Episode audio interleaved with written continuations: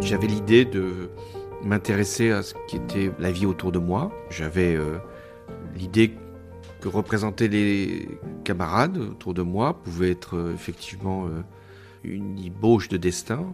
J'avais sans doute la volonté d'être reconnu, d'être aimé. Je pense que ça, c'était le motif essentiel de mon engagement premier, être aimé par ses camarades. Voilà pourquoi je me suis souvent présenté aux élections de délégués de classe, puis ensuite j'ai fait mon chemin. Bienvenue dans la cour des grands. Je suis Clémentine Pavlotsky et vous écoutez François Hollande. Mon père euh, aurait souhaité que je ne fasse pas de ma vie une vie politique. Ce que sans doute mon père avait imaginé pour moi, c'était que je sois euh, dans une entreprise, que je puisse être euh, cadre dirigeant, euh, voilà, euh, que je sois, si je puis dire, sur le marché. Il se trouve que mon père était euh, d'une droite extrême, Algérie française, puisque le sujet était posé à ce moment-là. Je ne comprenais pas tout ce qu'il disait, je, m'inquiétais de cette violence parce qu'elle était là. Je voyais son engagement. Je pouvais me construire par rapport à ce discours. Après, j'ai essayé d'étudier par moi-même, de, savoir pourquoi il avait pu faire ce choix. Ma mère, elle était tout le contraire. Ma mère était euh, assistante sociale dans une usine, euh, elle connaissait la condition ouvrière, elle m'informait des inégalités qui se creusaient, même si on était dans une période de croissance forte, et elle me disait la vie des gens, que moi je ne découvrais pas simplement en me promenant dans la rue, donc elle me disait des choses euh, qu'elle voulait partager avec moi. Donc voilà, ces deux itinéraires politiques très différents m'ont construit. Je savais ce que je ne voulais pas être, et je savais pourquoi je devais euh, m'engager. Est-ce que ça a été euh, difficile pour vous d'affirmer des idées euh, politiques si différentes de celles de votre père?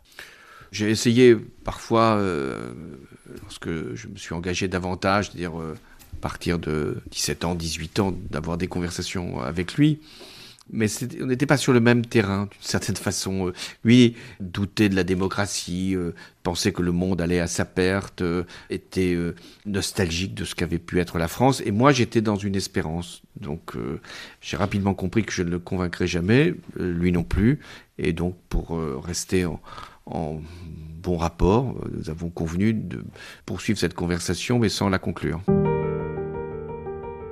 Même quand je réussissais les concours, euh, celui euh, de l'ENA en particulier, mon père me disait non, il faut, faut essayer tu t'orientes vers le secteur privé. Je, je, disais, mais si je suis là, c'est bien pour servir euh, la nation et pas simplement des intérêts tout à fait respectables sur le plan privé. Et quant à ma mère, elle, elle était convaincue que j'avais raison d'être sur cette ligne-là. Et euh, quand j'ai été élu pour la première fois député, je pense que là, mon père a compris que ça allait être ma vie, donc il, m'a plutôt encouragé, même s'il ne partageait pas mes idées. Et quand j'ai été euh, élu président de la République, mon père, euh, sans doute était-il fier et conscient de la responsabilité que, que j'allais prendre, mais m'a dit non, mais tu verras, ce sera trop dur, je te plains.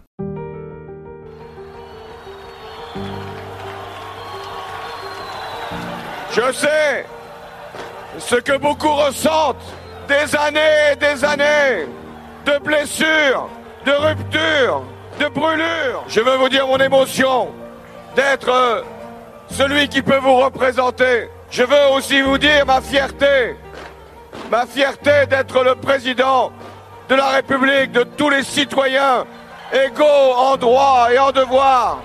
La fierté de cette France que vous offrez la France de la diversité et de l'unité. Merci peuple de France, ici rassemblés, de m'avoir permis d'être votre président de la République. Justement, quand une telle responsabilité euh, vous tombe dessus, même si vous l'avez euh, voulu, est-ce qu'il faut un petit temps d'adaptation? Comment est-ce que vous, vous avez vécu finalement le passage d'homme politique à chef de l'État? En France, donc, il s'écoule un délai de dizaines de jours entre euh, le moment de l'élection, le dimanche, en l'occurrence pour moi le 6 mai 2012, et le moment de la prise de responsabilité. Et c'est assez court, trop court. Je pense que euh, ce serait nécessaire d'avoir un délai pas aussi long qu'aux États-Unis, mais enfin d'une quinzaine de jours pour justement se préparer à exercer la fonction, choisir ses collaborateurs, déjà réfléchir au gouvernement. Je m'étais préparé, bien sûr, à occuper cette euh, responsabilité, mais à, savoir déjà ce que j'avais à, à prendre comme première décision, parce que ça va très vite. Et ça, c'est un temps qui est très agréable, le temps où vous êtes président élu et pas encore président, puisque vous êtes aimé euh, de tous, et le jour où vous allez devenir président, bah, vous allez commencer à, à, créer, pour certains de la déception, pour d'autres de l'adversité, parce que vous n'avez pas été choisi par eux. Il y a un temps béni, mais qui ne peut pas durer, heureusement, parce qu'on n'est pas élu président pour rester euh, simplement dans cette position. On est élu président pour être président, et donc pour prendre des décisions, et quelquefois avoir s'en justifier devant l'opinion. L'Élysée est un lieu que vous connaissiez déjà par le passé en tant que conseiller de François Mitterrand. Quand vous y êtes arrivé en tant que président de la République en 2012, est-ce que vous avez eu le sentiment que le lieu avait changé? Il n'avait pas changé et il ne devait pas changer. C'est un lieu qui euh, doit être immuable et qui ne doit pas être le reflet de ses occupants, fussent-ils les plus prestigieux. Donc euh, je n'étais pas fâché de retrouver presque des traces que j'avais pu, comme euh, simple collaborateur, laisser j'avais retrouvé mon bureau de chargé de mission. Le bureau même du président, qui était un, bureau très difficile d'accès au sens non pas physique, euh, c'est pour monter l'escalier, mais au sens où on n'était pas convié quand j'étais conseiller très régulièrement chez le président. J'avais connu ce bureau occupé par euh, Jacques Chirac, euh, après François Mitterrand, parce qu'il faisait quelques rencontres avec les chefs de parti, j'en étais, ou avec Nicolas Sarkozy, pour les mêmes raisons. Donc je connaissais les lieux. J'en savais euh, à la fois la beauté, parce que c'est un, lieu qui est tout à fait prestigieux, mais j'en connaissais aussi, euh, si je puis dire, les limites. Ces limites, c'est l'enfermement, c'est le risque de l'isolement. Je savais qu'il fallait euh, le plus possible en sortir, pas rester dans, dans ces bureaux, dans ces salons où le pouvoir à la fois s'exerce et se regarde. Est-ce qu'on peut vraiment, en tant que président de la République, euh, lutter contre cette déconnexion qui s'opère au fil des années? Oui, il faut d'abord en avoir conscience. Du premier jour, en tant que député, maire, président de conseil général, j'étais tout le temps en contact avec euh, mes électeurs. En tant que chef de parti, j'allais dans la France entière. Là, en tant que président, j'étais contraint à un protocole, avec des réunions qui ne me laissaient que peu de temps pour euh, aller euh, autant que je l'aurais voulu euh, rencontrer les Français. Donc il faut absolument lutter contre cette d'une certaine façon emprisonnement, même si c'est le mot pourra surprendre, choquer. On n'est jamais en prison euh, quand on est président de la République, enfin tant qu'on est président de la République. Donc non, il, faut il faut essayer de, de, briser les murs. Il faut essayer d'aller d'aller chercher les regards des autres. Ce qui compte, moi je le dis souvent, au-delà des paroles, c'est que vous comprenez assez bien ce que vous faites ou ce que vous n'avez pas pu réussir à faire par euh, un échange de regards avec les Français.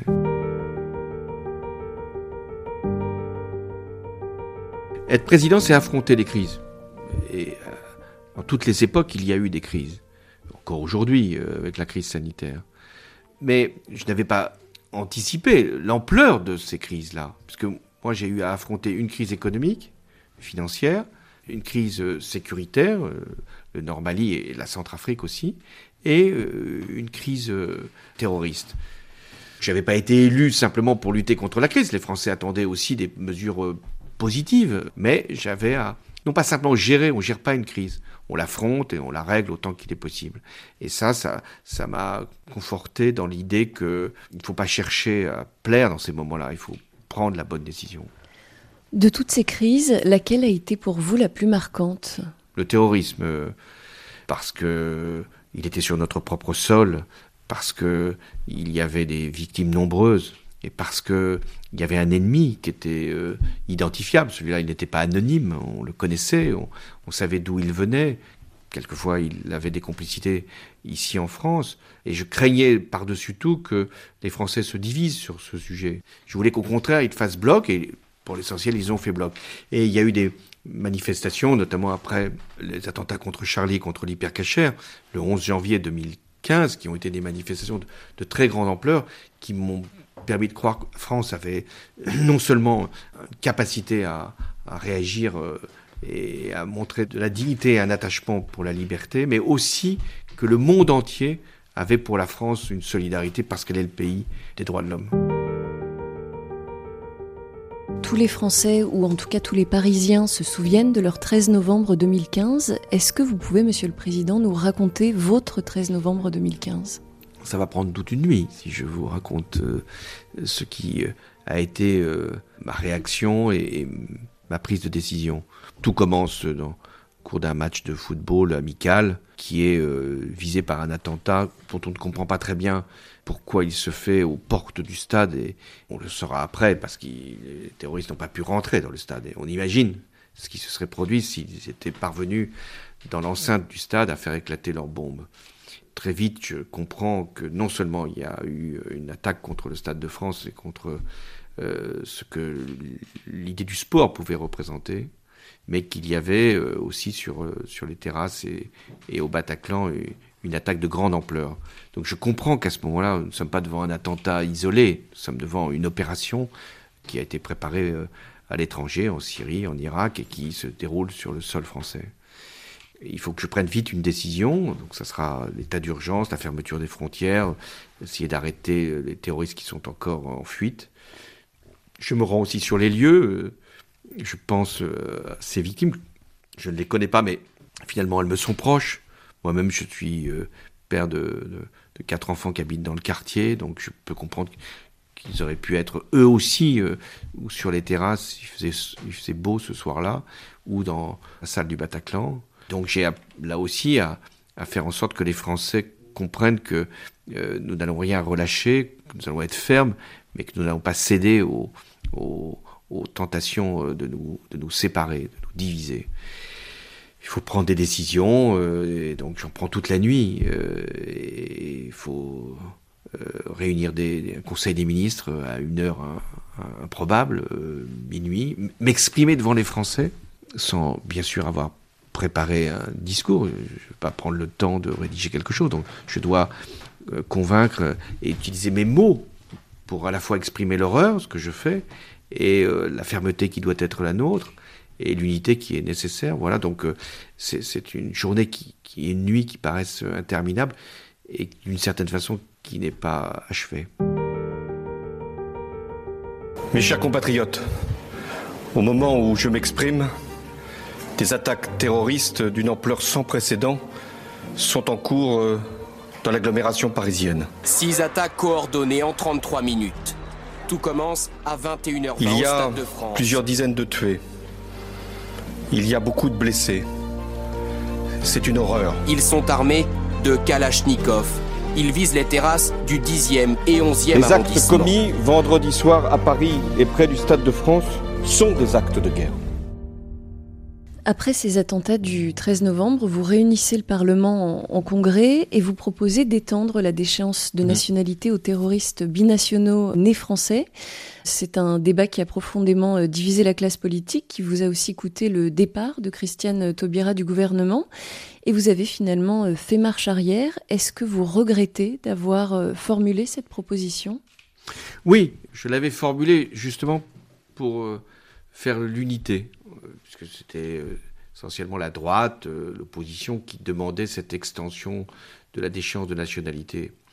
Euh, je l'avais formulé avec des garanties constitutionnelles, puisque c'était intégré dans la Constitution et que ça permettait d'éviter que cette déchéance de nationalité puisse être utilisée pour d'autres motifs que le crime terroriste mais ce n'était pas compris, y compris par euh, des gens de bonne foi. Je ne parle pas de là de, la classe politique qui disent mais nous sommes double nationaux, pourquoi on aurait euh, à craindre? Mais je leur répondais qu'ils n'avaient rien à craindre puisqu'ils n'étaient pas des criminels terroristes. Mais donc euh, il y avait ce doute. Pourquoi une distinction entre les doubles nationaux et les nationaux? Donc j'ai pris en compte cette réalité. Je rappelle que la décharge de nationalité existe déjà pour les doubles nationaux qui ne sont pas nés en France.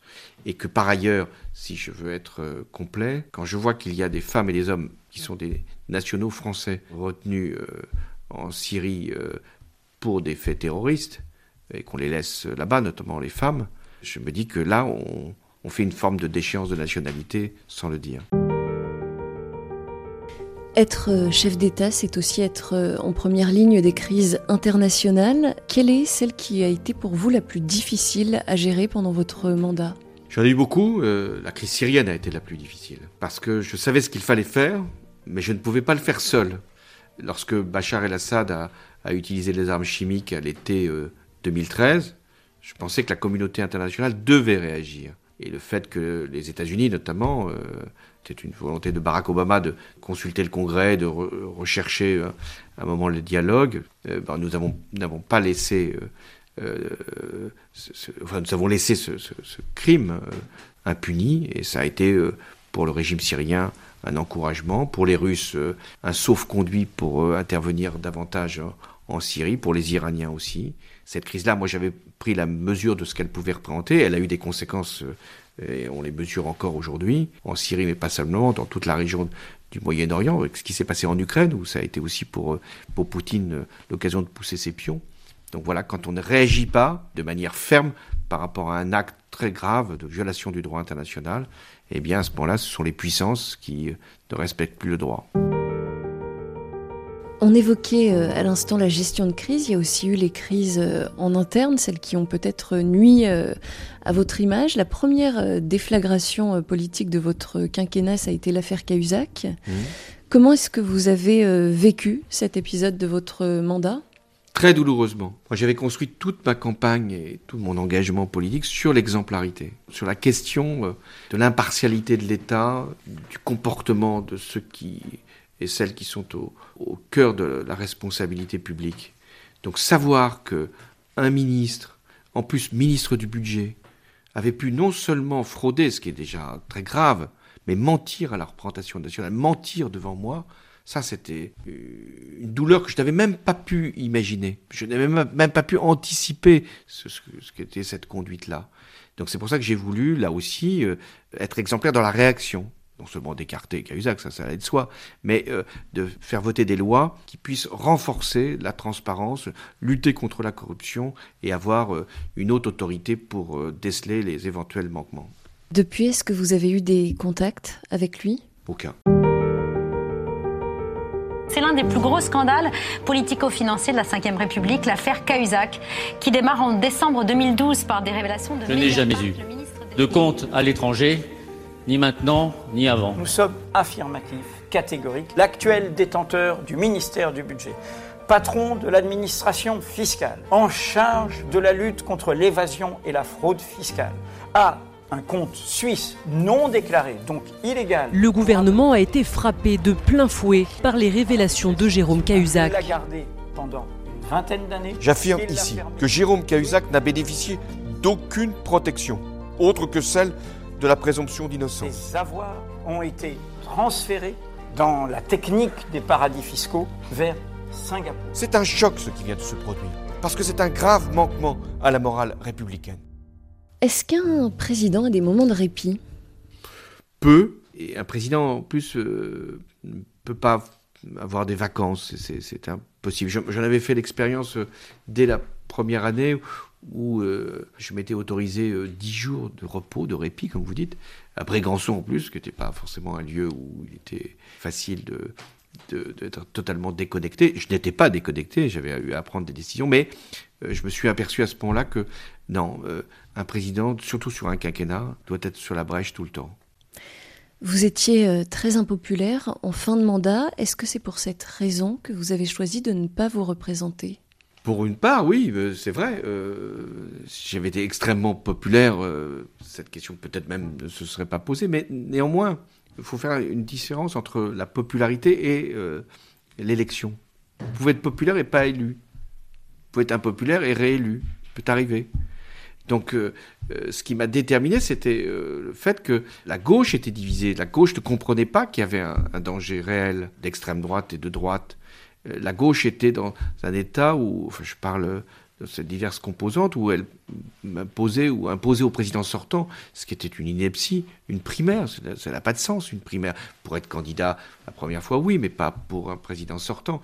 Donc face à cette situation, je pensais que le mieux était de créer ce sursaut en prenant cette décision de ne pas se représenter.